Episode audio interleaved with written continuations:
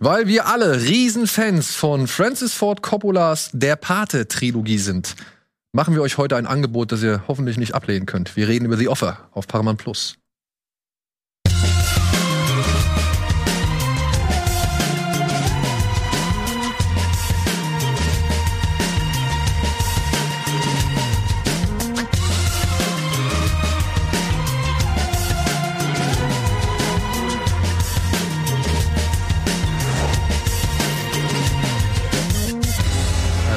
Oh. Können wir gleich, können wir gleich direkt fragen. Wann geht Luther wieder los? Wann geht Luther wieder los? Ich glaube, jetzt irgendwann im Ende März, Anfang April kommt dieser Second. Auf Netflix dann? Ja, ja. Äh, irgendwas mit Sun. Ich weiß nicht mehr genau den genauen Titel. Irgendwas mit Sun. Hm. Ich habe auch schon Screener angefragt. Also wenn ich oh, den habe, oh ja, da sag mal gerne Bescheid. Treffen wir uns gerne und dann gucken wir uns den an. Und falls ich eben ein bisschen zugekniffen geguckt habe, dann liegt es an dem Strahler da oben, der mir ein bisschen sehr in die Augen geblendet hat. Aber trotzdem heiße ich euch alle herzlich willkommen zu einer neuen Folge Bada Binge. Erstmal die wichtigen Dinge klären. Und jetzt kommen wir zu den unwichtigen Dingen, nämlich zu meinen beiden Gästen. Nein, natürlich kommen wir zum Allerwichtigsten hier. Leo und Andy sind heute mit mir hier im Studio, denn wir wollen über etwas reden, was für, ich weiß nicht, wie es bei dir ist, aber bei uns beiden war eigentlich die stand nie zur Debatte, sich da mal auf jeden Fall mal ein paar Folgen reinzuziehen. Denn wir sind alle große Fans von Der Pate. Teil 1 und 2 auf jeden Fall. Ich mag aber auch Teil 3. Ich mag Teil 3 auch. Ja, vor allem in der neuen Fassung muss ich sagen, diese Coda-Fassung macht einiges besser. Mhm. Meiner Ansicht nach. Aber ja, ich weiß nicht, wie sieht's bei dir aus? Äh, ich habe den dritten Teil nicht gesehen, weil ich so viel Schlechtes gehört habe und mich die ersten zwei wollte ich mir nicht versauen lassen.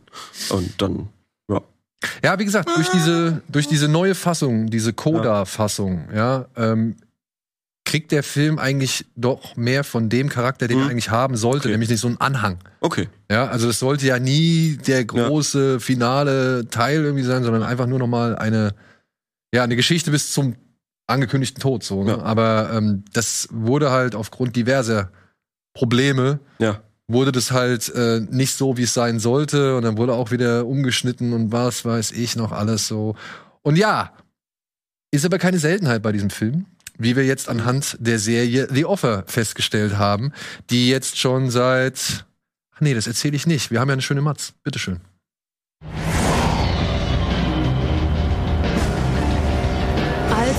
Ruddy, gespielt von Miles Teller, das einmalige Angebot bekommt, den Bestsellerroman The Godfather zu verfilmen, ahnt er noch nicht, welchen Erfolg der Film später haben soll und vor welche Schwierigkeiten er ihn stellen wird. Im Doku-Drama The Offer sehen wir, wie der Filmproduzent nicht nur gegen niedrige Budgets, sondern eine ganze Bewegung Italoamerikaner, einen echten Mafia-Boss und Paramount selbst ankämpfen muss. Denn die Produktionsfirma war zunächst kein Fan von Al Pacino, hier verkörpert von Anthony Ippolito. Welche anderen Stars es in den Cast der Paramount Plus Serie geschafft haben, könnt ihr in insgesamt zehn Folgen bestaunen. Die Serie erschien bereits im April letzten Jahres und ist seit Dezember endlich in Deutschland verfügbar. Ob sich das Stream Streaming-Abo dafür lohnt oder ob ihr lieber nochmal die der Pate-DVDs aus dem Schrank kramen solltet, erfahrt ihr jetzt. Also so wie gesagt, ähm, egal ob ihr euch ein Paramount Plus Abo holt oder nicht, wenn ihr die Serie gesehen habt, habt ihr auf jeden Fall Bock auf der Pate. Also zumindest so sieht's bei mir aus. Ich glaube, ich habe mir tatsächlich auch danach nochmal die Paten angeguckt. Süße. Also, Serie. also die die Lust ist einfach, die wird sehr durch diese Serie gesteigert, meiner ja, Ansicht. Ja, total. Ja. Vor allem, wenn du so jemanden hast, der wirklich genauso redet und so aussieht wie Coppola zu dem Zeitpunkt. Ey, Dan Vogler, Ey, das, ich sag, ist erst, wirklich ein Glück. Die ersten drei Folgen, wenn, ja. wenn Dan Vogler da sitzt und erzählt, dieser Film about America, it's about American capitalism and the first sentence is I love America. Und also, okay, he's the right one. ja, aber auch, aber auch, wenn er da am Ende mit seinem was ist das, orange oder lachsfarben mhm. Anzug da ja. steht, ja, bei der Premiere ja. so, ähm, das ist, also wirklich, ich habe jetzt noch mal Bilder gesehen von ihm und Puso, mhm. wie sie nebeneinander am Set sind bei irgendwelchen Besprechungen. Sieht das ist original. Ja. Das ist also wirklich, auch Puso, muss ich sagen, den haben sie gut gecastet. Wo war der Mann noch vorher? Ja. Der war noch bei irgendwas, aber Irishman. Bei The ah. Irishman hat er mitgespielt. Ähm, also der war auf jeden Fall, die beiden sind ein richtiger Casting-Glücksgriff.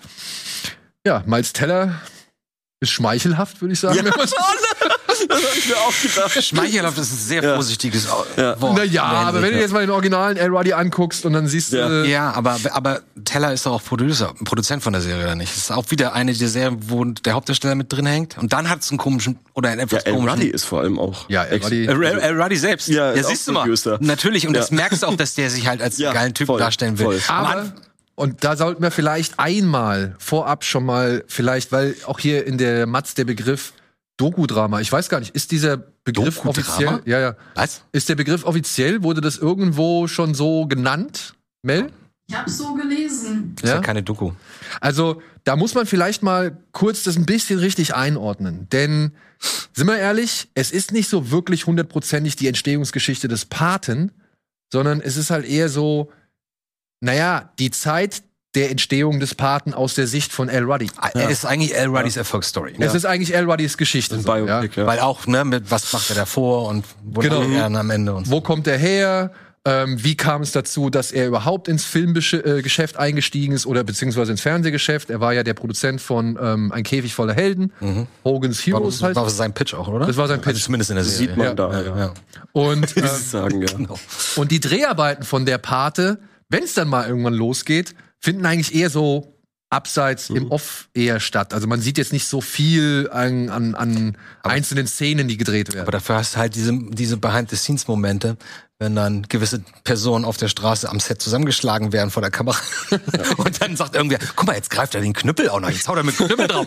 Oh, ich mag den Knüppel. Ich mag den Knüppel, weil sie den Typen alle nicht mögen. aber auch eine geile Szene. Also ich, hab, ich Mega. musste Ja, schon ja. sehr lachen. Ich musste schon sehr lachen. Ja. Aber wenn man sich eine allzu genaue Rekonstruktion oder, genau, oder so, so gesehen ein Biopic zum, zur Entstehung von der Pate erhofft, Hm. ist man, glaube ich, mit The Offer nicht richtig. Also das, das erfüllt nicht ganz die Erwartungen, meiner Ansicht nach. Ich finde doch schon. Wa- wa- Warum nicht? Naja, weil es wie gesagt eher El Ruddys Geschichte ist, wie er, sag ich mal, aufgestiegen ist und Mhm. Ja. welche Hürden er wirklich, wie viele Hürden Ja. er bewältigt hat, um Ja. eben diesen Film wahr werden zu lassen. Was in dem Film oder während des Drehs unbedingt so passiert, muss man ja wirklich sagen, nimmt nicht so viel Platz ein in, der, zehn- in den zehn Folgen.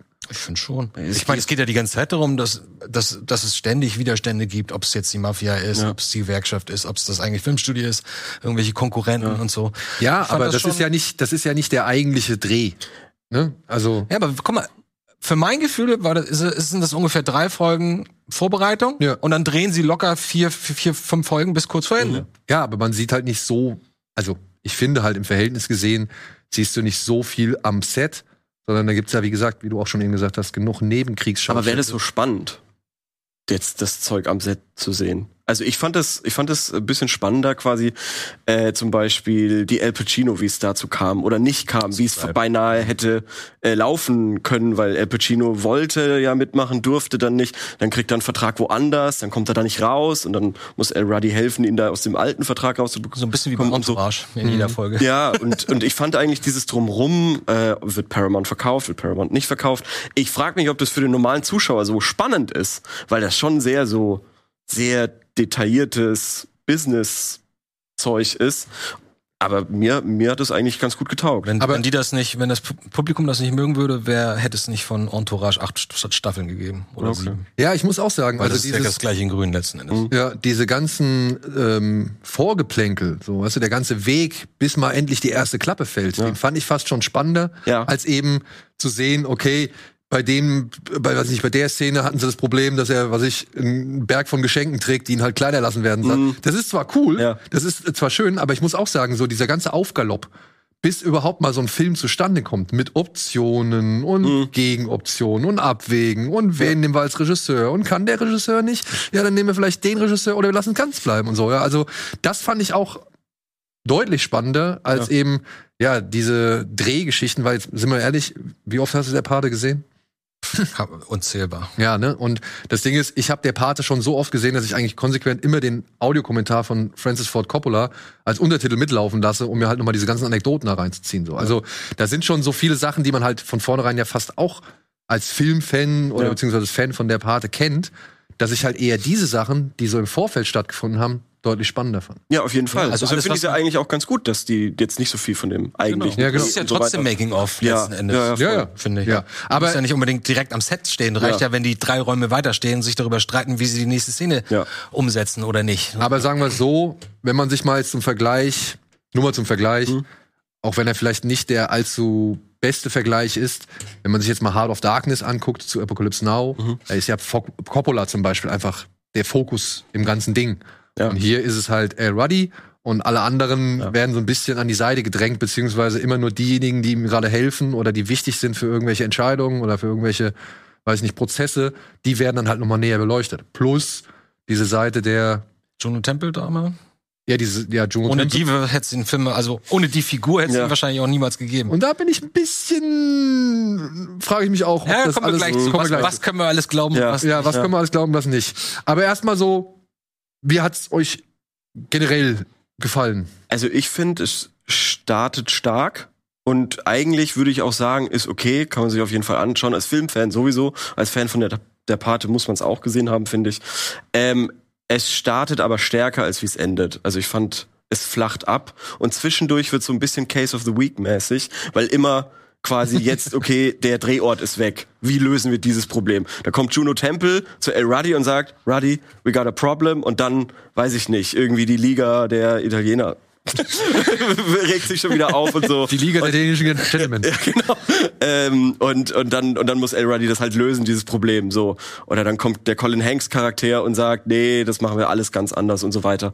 Und so, so ein bisschen, das fand ich dann so ein bisschen ermüdend. Das wird auch aufgegriffen. Irgendwann in der achten oder siebten Folge sagt El Ruddy auch, oh, what we got now oder irgendwie sowas. Ähm, und dann nimmt es ein versöhnliches Ende so. Aber ich finde eben auch, dieses ganze Vorgeplänkel finde ich mega stark. Ich fand mit eins der spannendsten Dinger, weil es so banal ist, aber so gut zeigt, was so ein, wie, wie dieses, dieses Kunst- und Business-Ding ist, wo es um das Filmplakat geht. Wo es darum geht, wie soll das Ja, Filmplakat ausschauen? Wo dieser Colin Hanks Charakter irgendwie sagt, nee, das muss so und so und, und dann sagt Coppola, nee, lass es doch bitte dezent und so, wie's Cover, das kennen die Leute und so, nee, das verkauft sich nicht und so. Immer diese zwei Stränge, was man, Wie heißt man, der? Lapidus? Welcome. äh, Lap ja, Lapidus, Lapidus, ja. glaube ich, ne? Ja. Pedis. Barry Ja. Lapidus. Ja, der, also die Figur, muss ich auch sagen, ich dachte noch so, warum soll ich mir das eigentlich wirklich über die ganze Distanz angucken? Zehn Folgen, Mhm. ah, Lustig, sag ich ja. mal 45 Ja. bis 60 Minuten sind schon eine Menge Holz. Ich glaube, insgesamt 600 Minuten hat die Serie. Mhm. Ähm, wir wissen doch eh. Ja, das habe ich mir auch gedacht. Ja, die Frage, ist, die Frage ist ja nur das Wie. Das Ja, genau. auch Wir der wissen nicht, wie. allererste Gedanke, den ich hatte, als ich gehört habe, dass das kommen soll, habe ich mir so gedacht, hey, warum so? Aber dann merkt man schon, okay, ja, verstehe, warum ihr das machen wolltet, so, weil da ja tatsächlich diese Mafia-Geschichte da auch drin steckt, so. Mhm. Das fand ich dann wieder spannend und dann habe ich mir gedacht, ja, okay, dann könnt ihr das schon erzählen, wird schon blöderes, blöderes Zeug erzählen, so ungefähr. also, Ja. ja. Ich hatte die Befürchtung, weil Juno Temple zum Beispiel, ja, die Figur von Juno Temple ist so eine Figur, ja, man, hat, man sieht, dass sie es dass sie es wirklich gegeben hat. Also sie Mhm. war wirklich Teil der Produktion, verstehe ich auch schon. Aber ich kannte sie bislang nicht. Ich weiß nicht, wie es bei dir war, ob du die. Ich habe auch sie danach mich ähm, also wie gesagt, ich muss dazu sagen, das ist acht Monate her, dass ich die Serie an einem Tag gesehen habe. Ja? Deswegen habe ich damals auch so viel darüber geredet. Das, ja, ja. aber ich habe mich auch versucht reinzulesen bei ihr. Ähm, welche Seite nutzt du denn, um zu vergleichen, was ist was äh, was ist an einem Film? Boah, äh, ich habe einfach äh, History vs. Fiction bei Google oder so ich, ich, hab, eingegeben ich, hab, dann ich guck seit ich glaube zehn Jahren auf History versus Hollywood, nee History versus Hollywood, Ja. wo sie dann genau diese Fragen: Ist sie wirklich das? Hat er wirklich das gesagt? Hat der wirklich den gehauen Mhm. und so? Das macht immer ganz viel Spaß. Aber ich habe mich da auch erstmal reinlesen müssen und ich weiß nicht mehr, was sie danach gemacht hat. Was Sie ist danach wohl, also sie ist ja wirklich Agentin danach geworden. Mhm. Und wenn ich es jetzt äh, äh, richtig verstanden habe, war sie vor allem auch Agentin von Tom Selleck bis zu, bis zu, bis zu ihrem Tod. Mhm. So. Aber viel mehr habe ich von der Frau auch nie mitbekommen. Ne? Also wirklich, ich habe keine Ahnung, ich, ich hatte keine Ahnung, dass die In existiert. der Serie wird sie als die absolute Überfrau dargestellt, die alles kann und am bestens vernetzt ist und immer ruhig bleibt und immer den Überblick. Und es ist, und ich wollte mir halt noch nicht während der Serie so viel Hintergrundwissen irgendwie reinlesen nochmal, um zu gucken, ob das alles wirklich stimmt. Ne? Die Figuren, den, hier diesen, den Chef von Gulf Western, den Blue Dawn, ja zum Beispiel. Ich wollte es, Even Peters, so ich kannte den Namen, aber ich wollte jetzt nicht so viel irgendwie schon vorab mir reinlesen, um dann später zu hocken, ja, das stimmt aber nicht. Ja, das haben sie jetzt aber hier schon ein bisschen angedichtet und so weiter und so fort. Und bei ihr war ich auch so, habe ich gedacht, komm, guckst es dir erstmal an. Aber wenn du sie siehst und wenn du das alles so siehst, was sie erzählt und was sie weiß vor allem, ja, da hatte ich am Anfang echt schon so zwei Befürchtungen. Zum einen, dass Juno Temple so eine Figur ist, die, ja, wie soll man sagen, die mit der Stimme des Wissen-Nerds spricht. Also mit jemand, also die Stimme von jemandem, der weiß, dass der Pate ein riesengroßer Erfolg war, dass der so viele, also dass der die Oscars bekommen hat, dass diese Geschichte halt schon problematisch war, dass der und der der Typ irgendwie die und die Eigenheiten hatten so, ne? Also kennst du diesen Hitchcock-Film mit Anthony Hopkins? Welchen? Der Hitchcock-Film mit Anthony Hopkins, Hitchcock, heißt der. Ach, so- ach so, der, der Hitchcock über Hitchcock. Ja, ja, über Hitchcock. Ja. Ja. Und da auch, da sind ja so viele Sachen, die werden da thematisiert, die zu dem damaligen Zeitpunkt ja überhaupt keinen, also nicht so, ähm, sag ich mal, eine Bedeutung hatten, wie sie es inzwischen haben. Zum Beispiel die erste Toilettenspülung oder sonst irgendwas so, ja. Und ich hatte bei, bei Juno Temple immer so ein bisschen die Befürchtung, das ist die Stimme, die vom Jetzt auf das damalige Geschehen draufblickt und, und, und erzählt und kommentiert so. Also sie ist so ein eher so ein Meta-Charakter wie zum Beispiel die diese Physikerin, glaube ich, bei Tschernobyl. Tschernobyl, ja. Genau. Das So, soll ja der Colin Hanks eher sein. ja, Also die zusammengefasst. ja genau. genau, so eine ein Person zusammengefasster. Nörgler. Genau, Quasi. so ein Zusa also so, eine, so, ein, so ein Sammelsurium aus mehreren Einflüssen, aus mehreren Menschen, aus mehreren beteiligten Kräften so. Und dann kommen natürlich halt auch diese ganzen, wir haben hier eine Geschichte aus den 70ern, aus das, oder Ende 70er, äh, Ende Anfang 60er, 70er, ja. Anfang 70er. Ähm, dass natürlich da auch noch mal so ein bisschen Female Empowerment und da, sag ich mal, das Sprachrohr, um gewisse Dinge zu verbalisieren, die damals einfach falsch gelaufen sind. Da hatte ich so die Angst davor, dass Juno Ich habe das Temple. überhaupt nicht gespürt, ehrlich gesagt. Ja, wie gesagt, für mich kam Ich kenne solche, aber vielleicht auch, weil ich solche Pro Producerinnen persönlich kenne, die genauso sind. Also von daher. aber auch zu dem damaligen Zeitpunkt. äh, das kann ich nicht unterschreiben, Daniel. Ja. das ist also die Sache, weil die wirkte halt für mich ein bisschen zu zu tough, zu Nee, komm, aufgeklärt. komm, ich finde, sie ging noch. Ich finde, als Teller ist echt schwieriger. Ich finde wirklich, die haben ihn zum absoluten positivsten, überzeugendsten, äh, ka- ritterlichsten, smartesten, selbstbewusstesten. Also alles, was du denkst, so hat er überhaupt noch einen Fehler, der Typ? Mich hat er ein bisschen genervt. Und wie gesagt, wenn man weiß, dass er da auch selber mit drin hängt, hat es ein Geschmäckle. Um auf deine Frage zurückzukommen, ich habe es ziemlich genauso empfunden wie du, fast sogar noch ein bisschen extremer. Also ich habe das geguckt, ich habe vor zwei Jahren davon gehört und dachte so, oh, das hört sich sehr gut an, da habe ich schon mal Lust drauf. Und als es rauskam, dachte ich, guck ich mal rein und ich war, weil ich auch nicht viel darüber wusste, ich dachte, gib dem mal eine Chance. Und ich fand, das Team hörte sich spannend an. Und dann habe ich halt die ersten drei, vier Folgen geguckt und das war wirklich so größte Spaß seit, seit Ewigkeiten, weil es Ja. genau mein Thema ist Ja, natürlich. Ne? So, meine Branche in Anführungsstrichen oder so eine halbwegs meine Branche und und wenn man halt die Filme kennt und sein ganzes Leben, das ist halt spannend, eine locker flockige, ähm, fast schon Abenteuergeschichte zu erleben, wie die es schaffen, diesen Film überhaupt ähm, auf die Gleise zu kriegen. So. Ähm, eh, mir ist nur neben Miles Teller extrem negativ aufgefallen, etwas, was mir in den letzten paar Jahren häufig bei Serien oder neuen Serien aufgefallen ist, dass die für mein Gefühl ihr Budget in den ersten Shows, in den Mhm. Ja, ersten vier, ja. fünf Folgen verballern und dann hoffen, dass sie hinten irgendwie noch mit drum rauskommen. und, und dann, wenn dann Folgendes passiert, wenn sie in der, ich weiß nicht, Folge sieben, auf einmal geht's um Geld. Wie, wie, wie sollen wir das finanzieren?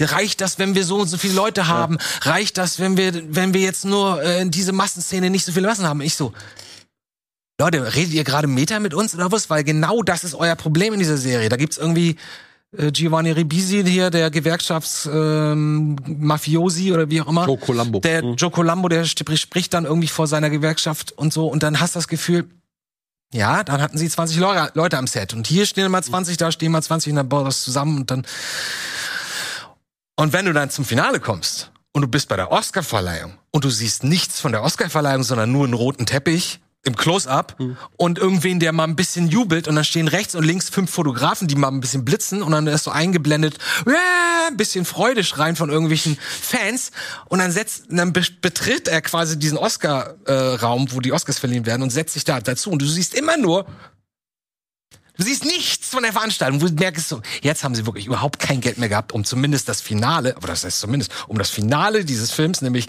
die große Überraschung, wir haben es geschafft, den Film durchzudrücken, trotz aller Probleme und am Ende kriegen wir den Riesenerfolg und diese Pointe verbocken sie, weil sie einfach nicht mehr das Geld fürs Budget haben in der wahren Welt für diese Serie. Obwohl ich nicht weiß, ne? Weil ich gebe dir recht, ja, kann gut sein.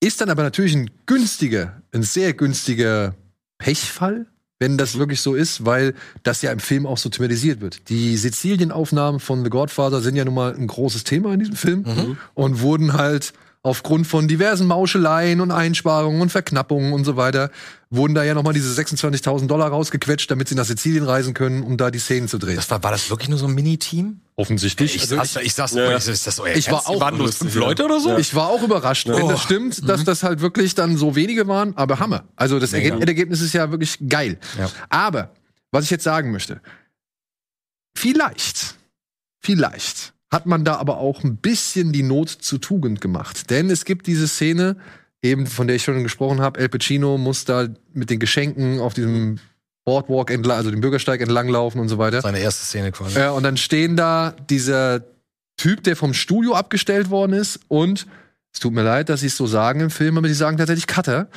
Ähm, 70er, da sagte man noch. ja. Äh, der Cutter, der zuerst das, äh, den Film schneiden sollte. Und er sagt, er steht ja so daneben und sagt so, warum nehmen sie nicht alles close auf? Also er sagt ja wirklich, warum nehmen sie nicht alles close auf? So ist es doch viel aufwendiger und viel Das schwieriger. ist fast noch offensichtlicher dann, ne? Ja. Und dann sagt er so, warum nehmen sie das nicht Nee, alles aber tut mir auf? leid, aber das kannst du nicht als Argument nehmen von wegen, ha, wir sind so smart, genauso machen wir es am Ende. Das sieht nicht, Ja, pass auf, pass das auf, ist pass egal, wie, wie du es verargumentierst oder verklausulierst, das ist, am Ende sitzt du da und siehst einen leeren Raum, der die Oscarverleihung sein soll. Ich fand auch, die haben sich da ein bisschen zu sehr darauf verlassen, dass alle wissen, was der Pate für ein Meisterwerk quasi geworden ist, weil rüber kommt es in den letzten zwei Folgen nicht, wie krass der Impact dann ist. Wie du gesagt hast, die Oscarverleihung ist relativ erbärmlich eigentlich. also Sieht auch, zumindest. Also wenn die so ist, dann will ich da nicht hin. Zumal sie ja eigentlich auch noch, und das ist ein bisschen schade, ne? Sie hätten ja noch ein echt größeres Fass aufmachen müssen mit der Native American Dame, die Ja, aber damit machst, damit machst du halt noch einen weiteren Handlungsstrang auf. Genau. Und den musst du auserzählen und erklären, was da los gewesen ist zu dem Zeitpunkt. Ja. Ey, wie gesagt, da steht dieser Cutter und sagt, ey, nimm's doch close, close, close. Und dann Ja, siehst nein, du halt nein, am Ende, Ach so. dann siehst du halt am Ende, dass diese Oscarverleihung sie wirklich close ist. So, Mhm. ja. Ähm, und dann gibt's aber noch so ein, zwei andere Momente, wo es meiner Ansicht nach immer mal wieder ein bisschen mehr Meta wirkt oder Meta ist, als es vielleicht sein sollte oder halt dann doch vielleicht bewusst Meta ist. Die Szene, wenn hier äh, Gordy Willis und Francis Ford Coppola sich in dem Büro von, von Don Corleone streiten über das Licht. Weil Ja. Willis die ganze Zeit sagt, ey, die haben Markierungen. Und bis zu diesen Markierungen sollen sie halt gehen, dann sind sie im Licht. Ja. Und er sagt halt, nee, die müssen sich bewegen können, die brauchen Freiraum und was weiß ich, die müssen spielen können und so weiter. Und dann kommt dieser Satz so von wegen, ey, pass auf, ich versuch's dir so einfach wie möglich zu erklären. Wenn ein Schauspieler im Schatten steht, ist er dunkel und hat Schatten. Und wenn er im Licht steht, ist er hell und ist zu sehen. Und in dem Moment geht der Darsteller, der den Willis spielt, also den Kameramann, der halt sich darüber aufregt, dass das Licht so, so dunkel ist, ist halt in genau so einem Halbschatten zu sehen. So, also er ist Ja, halt das sind Gags, die man halt bewusst. Genau, genau, aber weiß ich nicht, wenn ich dann da, da, oder auch das erste, ich weiß nicht, Familienessen, sage ich jetzt mal. Wenn sie die Darsteller gefunden haben, alle Darsteller Alle finden gehen. so ihren Ton miteinander. Genau. Das war eine schöne Idee. Fand ich eine war super das, War Idee, das ja. echt? Ich glaube, das haben sie gemacht. Ne? Das habe ich zum Beispiel. Das ist etwas, was ich nachgelesen Ich hoffe habe. doch, ich hoffe doch, dass sie das gemacht haben. Wo sie einfach mal in Character einfach zum Essen das erste Mal zusammenkommen und dann einfach reden und mal gucken, was da passiert. Und dann hat es ja teilweise ganz oder Ja. offensichtlich ganz gut funktioniert. Und da, das wusste ich zu dem Zeitpunkt nicht, ob das jetzt eine reale Szene ist, die es wirklich so gegeben hat und die sie jetzt aufgegriffen haben, oder ob das jetzt einfach wieder so ein Ding war, was halt so ein bisschen einfach über die Erzählebene hinausgeht. Also ich finde, da sind schon ein paar Szenen, die über die Erzählebene hinausgehen, aber halt auch nicht genug, meiner Ansicht nach. Also zum Beispiel nicht so offensichtlich wie bei Winning Time. Ja, wo sie halt ständig die, die, die, die vierte Wand durchbrechen oder halt auch irgendwie auf, sag ich mal, andere Art und Weise versuchen, irgendwas, sag ich mal, lustig darzustellen oder irgendwie über den Kontext zu stellen. Und hier war das halt nicht so oft, aber es war halt schon ein paar Mal vorhanden, weswegen ich mich schon gefragt habe, ob das wirklich dann einfach eine Anspielung ist auf das, was sie zuvor gesagt haben. Oder vielleicht wirklich, ihr haut am Anfang euer Budget raus, Ja klar, du kriegst die Leute, so wie mich. Ich bin begeistert, die ersten vier Folgen. Dann gucke ich weiter. Weil man ist ja dann drin. Ne? Und dann tut's auch nicht mal unbedingt so weh, dass Folge 6, 7 meinetwegen dann billig aussieht, weil du denkst, kommt ja. noch das Finale, aber dann kommt das Finale. Und, Und um eine zweite Staffel mussten sie sich ja auch keine Sorgen machen. Das ist natürlich dann auch, spielt dann auch rein. Ne? Ja. Also, ja, was soll denn da in der zweiten Staffel kommen? Der El Ruddy ist, So. macht der dann nicht mehr mit? ach so, der ist nicht mehr im zweiten Nee, der oder? macht beim zweiten Ah, Part ja gar nicht Der mehr hat mit. doch dann The Longest Yard gemacht. Genau. Ah. Das wird ja angedeutet in der letzten Folge irgendwie so, aber und dann war er. Weil ich fand, dass sie Burt Reynolds nicht wirklich gut gecastet haben. Ich war erstaunt. Aber ich fand die alle gut trotzdem. Ich Also- fand, die, die sahen ja alle nicht 100 pro aus. Ich meine, Al Pacino sieht nicht aus wie Al Pacino. Ja, aber, der hat's geil gemacht. Der, hat aber ich meine, gemacht. das sind auch so Metasachen, ne? Das erste Mal siehst du Pacino als Pacino in Anführungsstrichen, also quasi beim, beim Gespräch mit Coppola. Und dann sitzt er da und du merkst, dann haben sie, imitieren sie halt diese berühmten Einstellungen und das Licht, ne, wenn, wenn er da so sitzt, wie, wie er es im Film ist. Das sind nette, lustige Ideen, finde ich so. Und darüber kommst du auch sympathisch rein und beginnst sie zu akzeptieren, genauso wie bei äh, dem Paten himself. Also, da denkst du echt so, Der ist aus Grey's Anatomy, ne? der ist so gut da drin. Ja. Dieser Ippolito oder was? Äh, Der, Oder der, wer? der Partdarsteller, oder? Wie heißt der? Ja, Anthony Ippolito.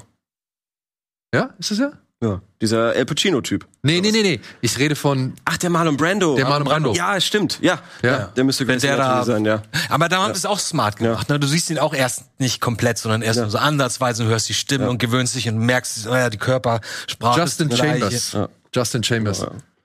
Ja. Den fand ich, den fand ich gut. Ja. Ey, aber Und ich fand auch den Al Pacino. Ich, ich muss sagen, ich ja, fand den fand ich auch super. Also der hat so diese, diese, diese, ja, die Mimik und, und die Gesten und so. Das fand ich, hat er schon. Hat Also schon manchmal kann sowas ja ein bisschen peinlich sein oder anbiedernd oder man denkt so, ah, guck mal, der versucht.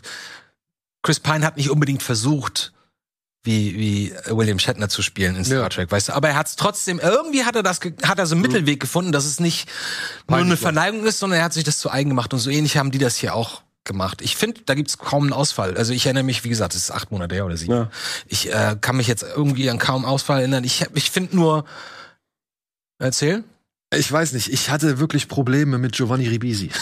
Ja, ja. ja, ja, Ja, voll. Ja, voll. also Ja, Der ist okay, komisch. das unterschreibe ich. Der Da ist- mache ich einen Haken. Der macht so ja. komische Grimassen die Der- ganze Zeit. Er wollte unbedingt. ne? Und der redet komisch. Und ich meine, es sollte ja so wirklich auch auf Teufel komm raus die Don Vito Vorlage irgendwie sein, ne? Also oder zumindest so so die, weiß ich nicht, so, ein, so eine Parallele irgendwie. Und ich meine, man sieht ja am Ende der Serie sieht man ja das Originalbild von Joe Colombo. Und ich finde, Giovanni Ribisi haben sie wirklich gut hingekriegt. Also der sieht dem tatsächlich Ja. mit. Also ist einer der Darsteller, der seinem Original mit am ähnlichsten sieht, wenn man sich mal so die Vergleiche. Oh ja, was denn? Na ja, Naja, mehr als Miles Teller. mehr als. Miles Teller. Miles Teller, ich meine, der hat ja keine Charakteristika, also optisch, wo du sagst, so, das ist der Dicke mit den langen Haaren oder so. Das ist halt der, der gut aussieht und ne, immer einen guten Scheitel hat und immer smart ist. Ja, ich gebe dir recht, er ist ein bisschen zu glatt als Figur, aber Bisschen zu glatt ist geil. Sag mir doch mal einen Haken.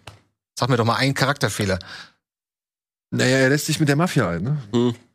Das ist ein Charakterfehler. Er will, er will seine Kunst Naja, da gibt's ja, da gibt's ja zum Beispiel, da gibt's ja die Szene mit dem Typen, der den, der das Haus dann doch nicht als Drehort geben will. Und er wird ja dann vor, vor ihm quasi zusammengeschlagen oder sagen wir mal so dazu Bedroht. gebracht, genau, doch das Haus halt herzugeben dafür.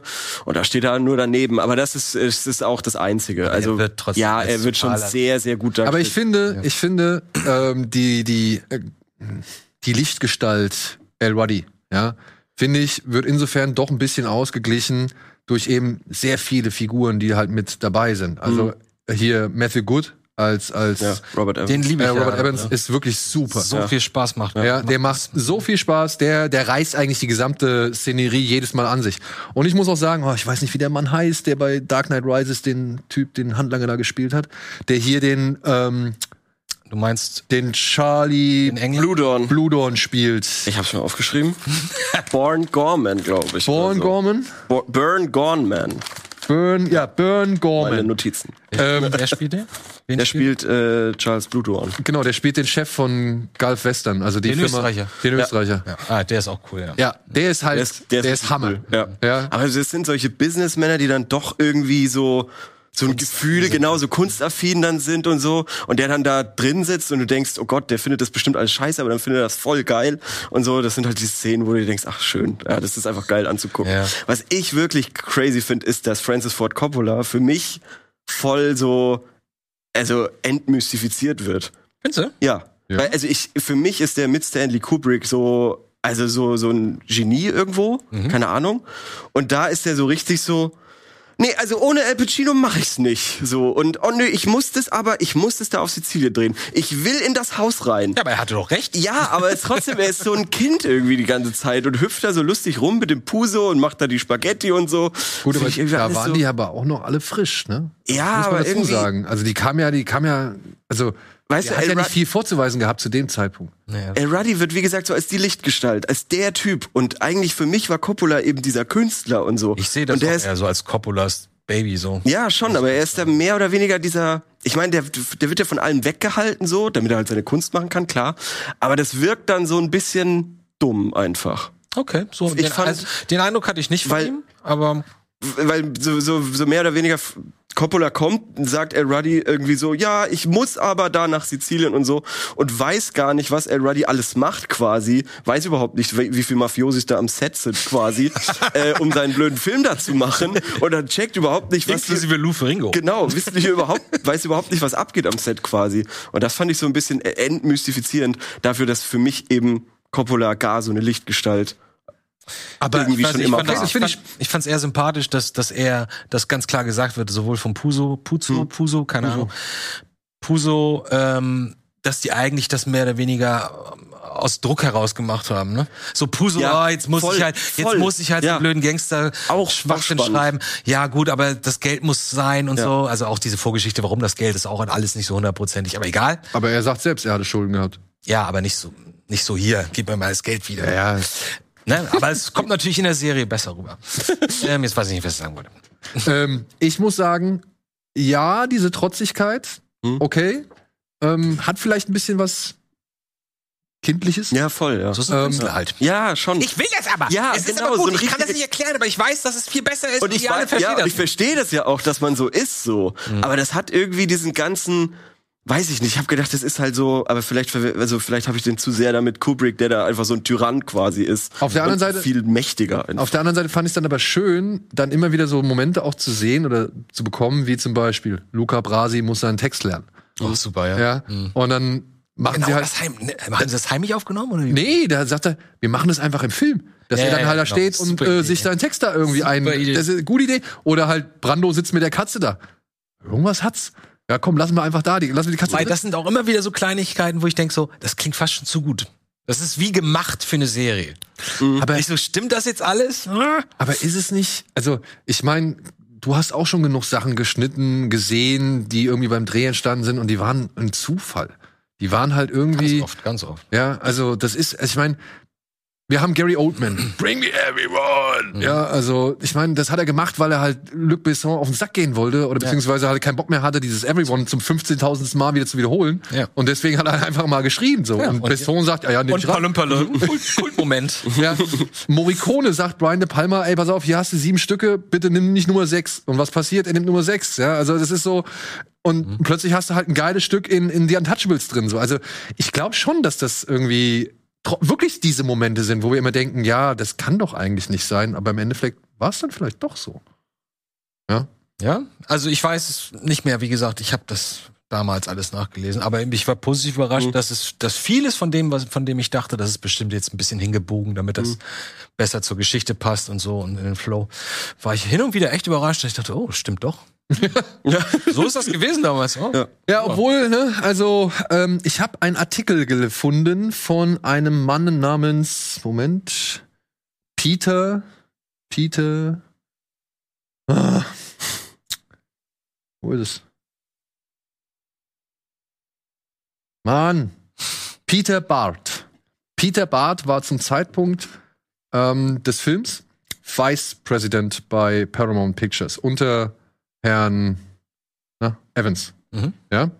Und der hat einen Artikel jetzt geschrieben über eben, das ist, wenn ich es jetzt richtig verstehe, ist das dieser unscheinbare Schwarzhaarige mit der Brille, der Mm, halt, ja. der halt Evans sagt. Irgendwer da? Nee. Nee, der ist Nee. nicht dabei. Den sieht man auch Der nicht so mit oft. So eine Brille und der ist dann mit dem Colin Hanks Charakter irgendwie mal im Büro und sagt dem dann so, nein, das Ach, der ihm ist gut zuredet, der ja, genau, mit genau. ihm arbeitet. Richtig, genau, Ja, ja, genau, genau. Ja. Das soll, das ist äh, wohl, wenn ich es richtig verstanden, Peter Barth, den dankt Evan, Peter, äh, Bob Peters auch noch am Ende, äh, Bob Evans am Ende auch noch mal dafür, dass er halt einfach den Roman überhaupt erst ins Büro reingebracht hat und so weiter und so, so drauf beharrt hat, dass man das irgendwie machen sollte. Und der sagt halt so, ja, seine Erinnerungen hat er jetzt mal abgeglichen mit, mit eben von denen von, von Evans, von, von Coppola und noch diversen Aufnahmeleitern und so. Er dachte halt schon, es ist alles ein bisschen hier, was Ruddy sich da für, also, um es mal so genau zu zitieren, Ruddy hat sich wohl so seine eigene Insel geschaffen, auf der er, Das ist seine ba Blase, in der wir Ja. dieses Abenteuer erleben, miterleben, vermute ich mal, ja. aber auf der anderen Seite ist doch okay. Ich finde es Nee, auch ja, sehr ich, ich hätte damit überhaupt kein Problem. Du weißt, ich bin immer sehr schwierig, weil ich denke so, wow, das ist eine wahre Geschichte? So ist das wirklich geschehen? Das hat bei mir sofort einen anderen Wert, ja? Mhm. Ja, Weil ich denke so, versteh ich, Wahnsinn, ja. was es für, was Ja. es für verrückten Kram in der, in der Ja. wahren Welt gibt. Mich begeistert sowas. Und deswegen ist man immer ein bisschen enttäuscht, wenn man denkt, ah, nee, war doch nicht ganz so, war nicht ganz so wild oder so verrückt oder so ausgefallen oder sonst irgendwas. Aber ich muss sagen, ich hatte damit über weite Strecken ziemlich viel Spaß. Ich auch. Äh, und zum Ende kam dann trotzdem die große Enttäuschung. Große Enttäuschung. Ja, ich fand, ich war richtig genervt die letzten zwei Folgen, glaube ich. Aufgrund von was? Der Qualität der letzten Folgen. Aber jetzt nur, was das Budget, den Aufwand und die Ausstattung und sowas angeht, oder was? Ich weiß nicht, ich fand das nicht mehr überzeugend einfach. Was, was da produziert wurde, in, also für diese Serie, was da Folge 9 oder 10 war, das war einfach. Es passte nicht zum Anfang so. Ja, also es Das war wirklich stimmt, am das Anfang hast du wirklich großes Ja. Kino und ganz viel Unterhaltung, ganz viel Spaß, ganz viele tolle Leute, tolle Ideen und so. Und dann am Ende sieht das alles aus wie, naja, Gesamtschule. Und ich fand den Wahrheitsgehalt auf jeden Fall, er hat mir gereicht. So. Also, das, ich habe da ein bisschen was mitgenommen, dass jetzt nicht alles hundertprozentig so stimmt und dass da vielleicht jetzt nicht die Waffe an den Kopf gehalten wurde bei Mario Puzo, damit er da irgendwie das äh, der Pate schreibt. Darüber kann ich hinwegsehen so. Auch, auch diese paar Romanzen, die es da gab. Weiß ich nicht, ob es die so gab oder nicht. Hm. Ja, also es ist ja so, dass der Juno Temple Charakter da so mit dem Blue Dawn irgendwie so anbandelt oder Blue Hm. Dawn so sehr auf sie steht anscheinend so. Ja, na klar. Ähm, Oder dass äh, Juno Temple dann was mit einem Mafioso eventuell anfängt oder das wird Mhm. so Ja. also auch so so angedeutet irgendwie. Äh, ob das jetzt stimmt oder nicht, darüber kann ich hinwegschauen. Ja. Ich habe gelernt, dass es diese Italian Defense League oder was auch immer gibt und dass er wirklich, dass die wirklich Joe Colombo gegründet hat, weil er wollte, dass Italiener nicht mit der Mafia dauernd in Verbindung gebracht und er war Mafiosi. Also das war mir Fun Fact genug. Oder, oder Frank Sinatra. ja, die Geschichte. die und Geschichte, Frank Sinatra, Frank Sinatra sieht Ja. überhaupt nicht aus wie Frank Sinatra. nee, gar und nicht, spricht nee. auch nicht, aber Nee. trotzdem, du, nach zwei Minuten bist du da irgendwie drin. Du merkst, Ja. okay, das ist halt, so hat der damals geredet und so war der damals drauf und das glaube ich irgendwie auch. Wobei da auch, ne, was die Serie erzählt und was zum Beispiel auch bei Wikipedia steht, äh, gehen geht's ja auch ein bisschen auseinander, weil Ja. es hieß, dass ähm, Frank Sinatra hätte wohl für die Rolle von Vito Corleone vorgesprochen und wurde halt abgelehnt und wäre deswegen sauer gewesen, hätte deswegen diese Kampagne gegen den Film gestartet. Hier in der Serie wird's ja so gemacht, dass die Freundin von Ruddy den Vorschlag gemacht hat, ihn doch mal zu casten, beziehungsweise ihn doch als Don Vito einzusetzen, wo, wohin irgendwie alle abwinken und so. Also weiß man auch nicht so genau, was da jetzt wirklich die richtige Überlieferung ist. Dieser äh, Paul Barth, äh, Peter Barth meint halt auch, dass, naja, die Wise Guys waren gar nicht so gegen den Film. Ja, also beziehungsweise diese, diese Italiener Während oder nach der Produktion? während der Produktion, weil er sagte und beziehungsweise er stützt sich da auch auf die auf die ähm, auf die Aussagen oder halt die Erfahrung von diesem Pileggi, der hier Goodfellas geschrieben hat Mhm. und auch das Buch Wise Guys. Der sagte halt, dass da schon ein paar wichtige Wise Guys ab und zu beim Dreh dabei waren und die fanden das alle geil.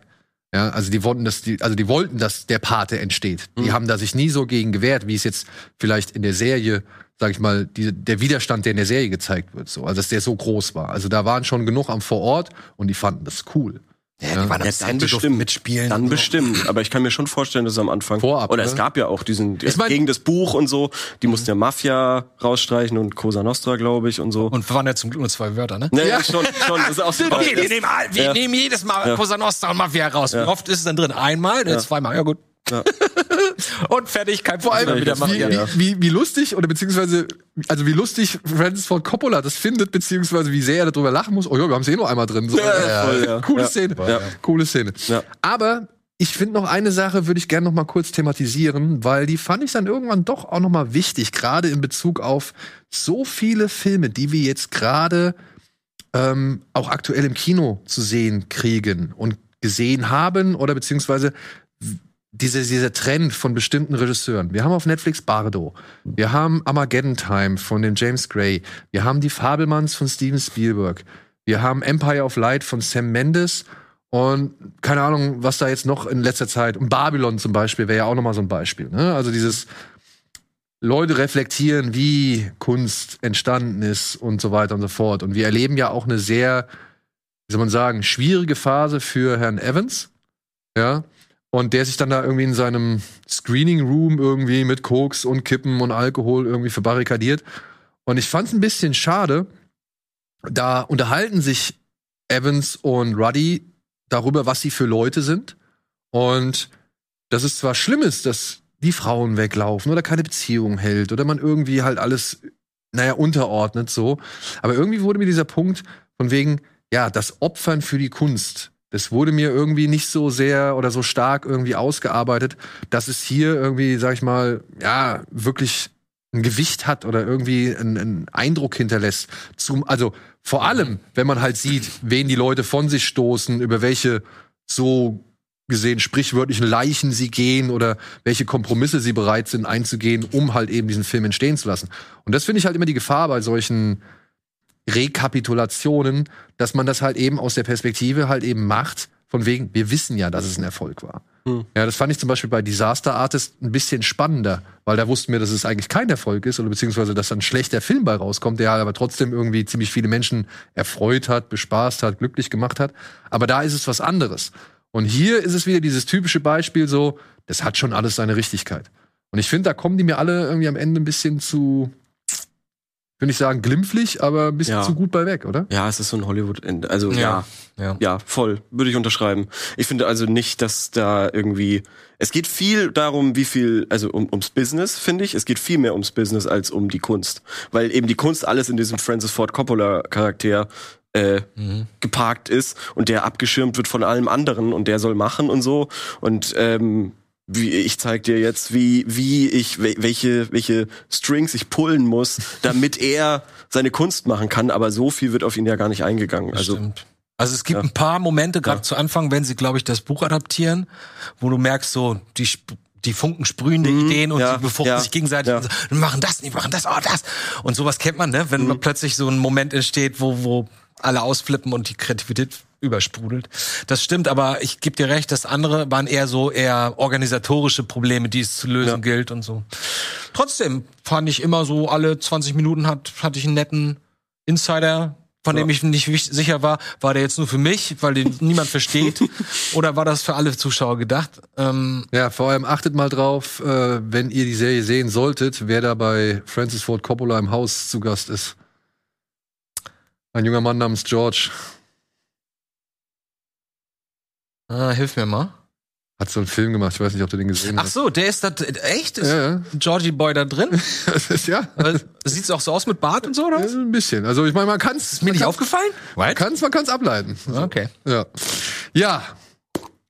Aber alles Passt in ja, allem. das war ja die Gang damals. Das war ja genau die Gang. Genau die Zeit. Ich meine, er genau sagt die ja auch noch irgendwann mal, ich gehe jetzt zu Scorsese, um die Eltern irgendwie aufzunehmen, damit die irgendwie so ein bisschen die Sprache verinnerlichen können, die halt bei den Italienern gesprochen wird. Also Und vielleicht war das sogar das Take, äh, das, Das ist äh, bestimmt diese kurze Doku Ja, ja. American Ja, ja. Italians in New, in New York oder so, wo er seine Eltern interviewt und seine Mutter, wie seine Mutter halt immer so ist, erzählt ein bisschen was. Vielleicht war das das. ich könnte mir wirklich gut vorstellen, dass das ist. weil das, ich habe mich immer gefragt, wozu macht er das? Ist es spannend, das ist interessant? Das hat er auch mit seinen Freunden damals gemacht, Scorsese. Da ist dieser Verrückte dabei, der, Ja, der, der wirkliche, der, Der- Harvey Cartell übrigens, ne? Naja, der, der in Taxi Driver, ähm, ich habe seinen Namen vergessen, äh, dem Hauptdarsteller, die äh, Waffen verkauft. Die Waffen verkauft. Ja. Das ist ein Freund von Scorsese gewesen, der ist völlig und den interviewt er auch und den, Okay. der, der jetzt, ist auf Jetzt YouTube, ist auf okay, YouTube, kannst du dir okay, angucken. okay, der erzählt, der erzählt Geschichten, da denkst du echt so, das und da merkst du, wie gut Scorsese ist. Er so, ah, das sind geile Geschichten. Ich stell einfach nur die Kamera auf und lass ihn erzählen und stell ihm ein paar Fragen. Und es ist so viel, was der erzählt. Hast du in Filmen gesehen? Mhm. Also der, der, der, Der war eine im Film, ja. ja, der war eine richtige Quelle der Inspiration für diverse, sag ich mal, kurze Momente, Szenen oder irgendwelche Geschichten, die halt irgendwo erzählt werden. Ja, aber würdet ihr trotzdem sagen, empfehlenswert, guckt's euch an oder gibt's Einschränkungen? Also Leute, die der Pate mögen, Leute, die Madman mögen, habe ich mir gedacht, weil es hat irgendwie erfolgreiche Typen in Anzügen. so. Und so ein bisschen halt Narcos, irgendwie Mafia, irgendwie, du kannst ein bisschen googeln, stimmt das, stimmt es nicht und so. ja, können auf jeden Fall da mit, äh, können da mit was anfangen, meiner Meinung nach. Ja. Ja. Und ich mag, ich mochte echt den Cast. Da spielen so viele coole Leute mit. Ja. Da spielt auch irgendwie äh, der Jackie Apri von Sopranos mit. Der hat so eine kleine Rolle, habe ich gesehen. Äh, Juno Temple ist super. Die spielt basically dieselbe Rolle, wie sie auch in Vinyl Sie spielt. spielt immer die gleiche Rolle. Ja, voll. Aber das ja. kann sie. Also die, ein kann, bisschen das Ted Lasso musste ich auch drin Ja, sehen, ne? voll, genau. die weiß einfach, wie sie gut ankommt, beziehungsweise wie das Publikum sie mag und darauf. Das hat doch irgendwer gerade im Interview ge mitgeteilt. Irgendwer hat, hat DiCaprio interviewt vor ein paar Wochen und DiCaprio hatte, hätte ihr gesagt, wie war das? Es gibt zwei Arten von, von Acting. Passive und, und Active Acting oder so. Das eine Mal spielst du dich selbst. Mhm. Du weißt, wie du bist, du weißt, wie du tickst und wie du, wie du trinkst. Und dann stellst du das da. Und das andere halt äh, Active Acting oder so. Ist halt wirklich komplett andere Person, komplett andere Art zu sprechen, Körpersprache und so. Das fand ich ganz interessant, dass es dafür Begriffe gibt. Aber ich nagelt mich nicht- nicht auf dieses Active Passive fest. Äh, Können wir ja noch mal hast du schon mal davon gehört irgendwie? Dass, Also nicht von dem dass es dafür Begrifflichkeiten für zwei Arten von Schauspiel gibt. Das eine völlig frei und das andere alles basierend auf dem eigenen Charakter, fand ich ganz spannend. Hm. Ja, gut. Also ich, es gibt ja auch Leute, ich würde sagen, The Rock, Spielt auch immer das Gleiche. genau, spielt halt das ab, was er kann. Und naja, das dann die Szene halt, ne, Dave Bautista macht das nicht. Das stimmt. Der macht Das stimmt. grundsätzlich ganz verschiedene Sachen. Ähm, aber dann ist halt da diese Szene ähm, bei Brando zu Hause, wo sie dann alle auf der Couch sitzen und er das erste Mal sich hier diese Taschentücher in den Mundwinkel Mhm. reinballert Mhm. und alle plötzlich sagen, Alter, Oh. Ach ja, die haben ja zu dem Zeitpunkt noch gar nicht geglaubt, dass das überhaupt funktioniert. Ja. Die hätten die gern gehabt, aber ja, das, Ja. das macht Spaß. Also ich würde das, ich wür- wollte das unterstreichen. Ich wollte nur sagen, ich, ich habe über weite Strecken damit echt Spaß. Erst recht, wenn man die Serien, äh, die Filme kennt, erst recht, wenn man die Serie liebt und ganzes Leben schon geguckt hat. Diese ganzen Info, die Snippets, die, wie gesagt, hier, das, das, das ist eigentlich ausschlaggebend. Da drehen sie gerade diese Schlägerei, ne? Wenn, wenn Sunny ähm, den Freund den von Freund, Talia äh, den Shire. Ehemann von, von Talia Shire zusammenschlägt. Und er freut sich, weil er gerade, was ich gesehen habe, dass er den Knüppel aufgenommen hat und sie hassen den Schauspieler alle. Ähm, das macht Spaß, das macht einfach Spaß. Aber man muss einfach ein bisschen darauf vorbereitet sein, dass es zum Ende ziemlich qualitativ abflacht. Oder halt nicht hundertprozentig der Wahrheit entspricht. Nee, da bin ich mittlerweile entspannt mit, muss ich sagen. Also ich habe Freude daran, zum Beispiel einen Podcast zu lesen oder zu hören von irgendwelchen Leuten und die erzählen irgendwelche Geschichten. Ich so, ah, wollen wir mal gucken, was da dran ist. Weil jeder hat irgendwas und ich, ihr wisst das von mir, ne? Jeder hat so Sachen in Erinnerung und ob die dann 100% so waren oder nicht, ist was anderes. Ich habe Spaß darin, mich dann Ja, in Themen voll- reinzulesen. voll als Anreiz, So, das, genau, als Anreiz. da Das nehme ich nicht so, oh, die Ja. Information ist jetzt fertig. Genau. Super, das nehme ich jetzt. Das wird hier ein, kommt ein Haken drauf, kommt in die Schublade. Das ist jetzt die, die Fakt, äh, der, der Fakt. Also, ich meine, so funktioniert das nicht. Ja, also deswegen, ich bin auch dabei. Das ist eine schöne, unterhaltsame Serie. Gerade der Cast macht auf jeden Fall Spaß. Ich muss sagen, okay, vielleicht die Oscarverleihung ist nicht die beste Ausstattung oder überzeugendste Da, und Ausstattung. damit ist das Ende des Films. Ja, aber davor war genug, was halt, sag ich mal, doch einiges rechtfertigt und äh, was bei Laune hält so. Und gerade für Matthew Good und für die Darsteller und für gewisse andere Szenen und Momente, Dan Vogler und Puso und so weiter, ähm, ist es ein Blick wert. Es ist einfach total Spaß. Gerade wenn das alles neu ist und die ganzen Personen reinkommen und du die, die dann alle erkennst, Folge für Folge, wer das sein soll. Ja. Das ist ja auch nicht offensichtlich. Nur die Figur von Colin Hanks, da muss ich auch sagen, da habe ich nicht ganz verstanden, was sie damit wollten, weil Oder was die Figur wollte. Ja, genau, also weil das, das Ding ist, du hast diese Figur und sie ist acht Folgen lang ein Arschloch. Ja. Ja. Und plötzlich wird sie dann halt irgendwie halbwegs cool. Ja, voll. Und du sollst dann so irgendwie. ein bisschen- ja, und dann sollst du plötzlich wieder mit ihr irgendwie gut sein, so, wo ich mir denke, nein, der Typ war halt einfach, der hat einfach keine Ahnung, so. Ja, Ja. Aber dass er es selbst halt noch einsieht, dass er keine Ahnung Ja. hat, ja, das macht ihn äh, einen Tick sympathischer, Und da kommt der Satz auch geiler als im Film, dieses It's Business. Ja. Ich fand, ich fand ich da, fand ich da richtig gut. Ja. Mir, hat mir besser gefallen als im Pate, sorry. so. sorry. Moment, in der, Ko- äh, in der Synchrone, Synchronversion? nee, nee, nee, beides original, ja. Du findest der Pate nicht so? Doch, doch, doch, mega. Aber dieses Zitat, it's nothing personal, it's, business. business. Ja. Das fand ich da in der Serie, fand ich's bisschen besser. Okay. So. Aber wo wir das Thema Anreiz schon hatten, ne? als Anreiz eben, sich mal vielleicht die Pate-Filme anzuschauen, falls man das noch nicht gesehen hat, ist The Offer auf jeden Fall gut. Aber wir wollen auch noch ein paar Anreize schaffen. Unter anderem haben wir ja über die Oscars gesprochen. Wir werden auf jeden Fall wieder die Oscars begleiten. Vielleicht bist du ja auch Vielleicht mit dabei. dabei, ne? Ja. Mhm. Ähm, was, was mit dir? Äh, ich schaue nur Serien. Ach, Ich schaue nicht so viele Filme. oh, Ich schaue wirklich oh. Serien. Würdest, würdest du sagen, dass du mittlerweile einer von den Personen bist, die- die nicht mehr lange äh, Aufmerksamkeit oder was? Ja, nicht Aufmerksamkeitsspanne, aber einfach nur sagen, ich habe keine Lust auf zwei Stunden, zweieinhalb Nee, Stunden. gar länger. nicht. Ich gar fühle mich viel wohler Nö. mit 45 Nö, Minuten. aber wenn ich alleine bin, dann schaue ich Serien und keine Filme. Okay. Filme schaue ich gerne in Gesellschaft so. ich habe so viel angefangen, alles doof gefunden. Serienmäßig. Ja, ja. Ja.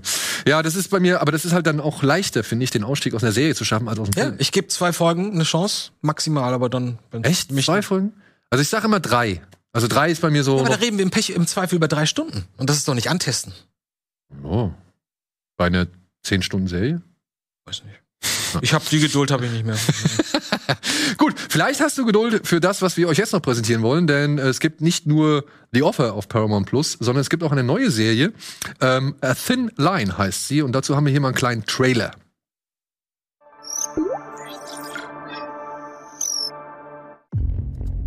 Ich will nicht, dass es kein sauberes Wasser mehr gibt und dass die Luft uns krank macht.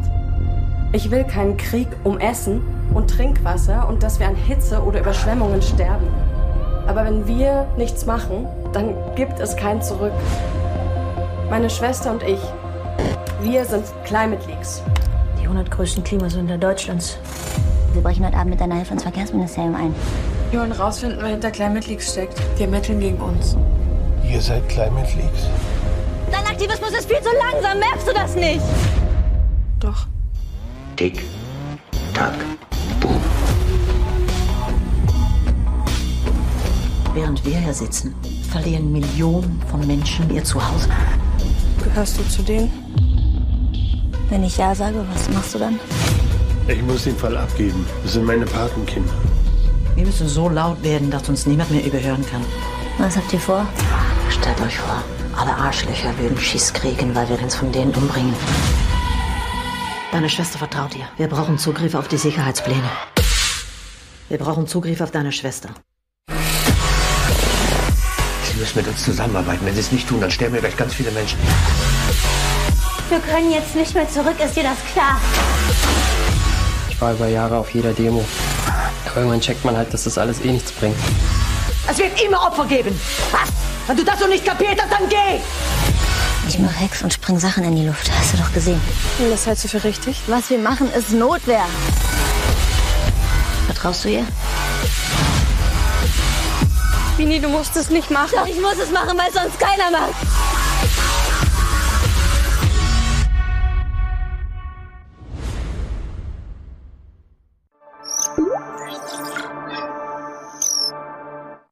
Na, das sieht doch top aktuell aus, würde ich mal sagen. Das Ja, also ähm, vom, vom Aktualitätsgehalt ist das schon echt ziemlich gut. Also nur mal kurz, falls man das jetzt nicht, äh, also aus dem Trailer hat richtig verstanden, verstanden hat. Ähm, es geht hier um diese beiden Schwestern, Anna und Benny, die Klimaaktivisten sind. Und äh, sie, also Anna, ist wohl eine ziemlich gute Hackerin, während Benny halt ziemlich gut Leute manipulieren kann. Und die hacken sich aber halt einmal in die falsche Geschichte ein, beziehungsweise äh, schaffen sie es im Verkehrsministerium einen Skandal aufzudecken und äh, werden jetzt halt plötzlich gejagt oder werden sogar inhaftiert. Also Anna oder Anne, Anna kommt in den Knast, während Benny halt entkommen kann und sich dann halt diesen ähm, Öko, so wird's auch in der Inhaltsangabe gesagt, Ökoterroristen anschließt, die eigentlich nur Interesse daran haben, an Anna ranzukommen, weil sie mit ihr halt gewisse Dinge hacken wollen.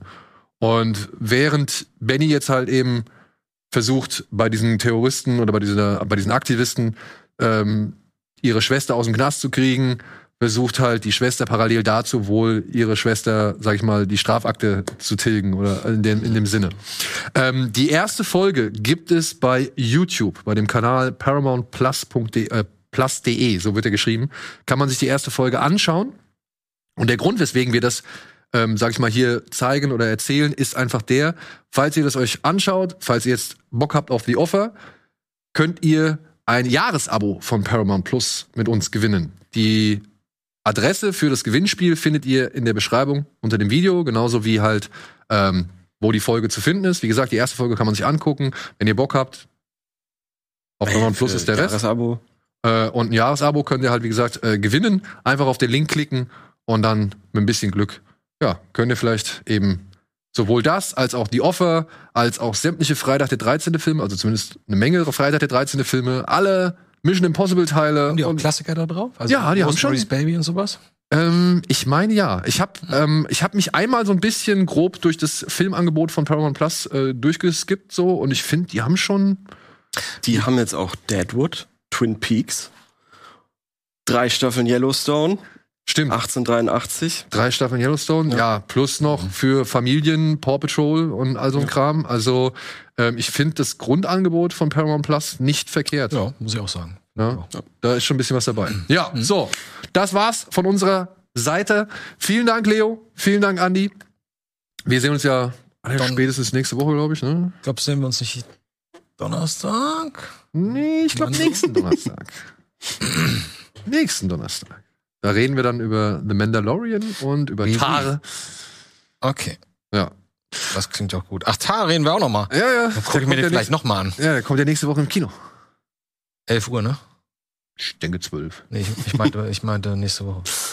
Ich glaube, ja, ich Ja. glaube später. Na gut, können wir noch mal quatschen. Genau. Können wir noch mal quatschen. Ansonsten, ja, quatscht uns gerne was in die Kommentare, beziehungsweise postet uns gerne was in die Kommentare. Welcher Pate-Teil ist euer Lieblingsteil? Und falls ihr schon gesehen habt, wie hat euch die Offer gefallen? Und ansonsten viel Glück beim Gewinnspiel und bis zum nächsten Mal. Vielen Dank. Tschüss. Tschüss.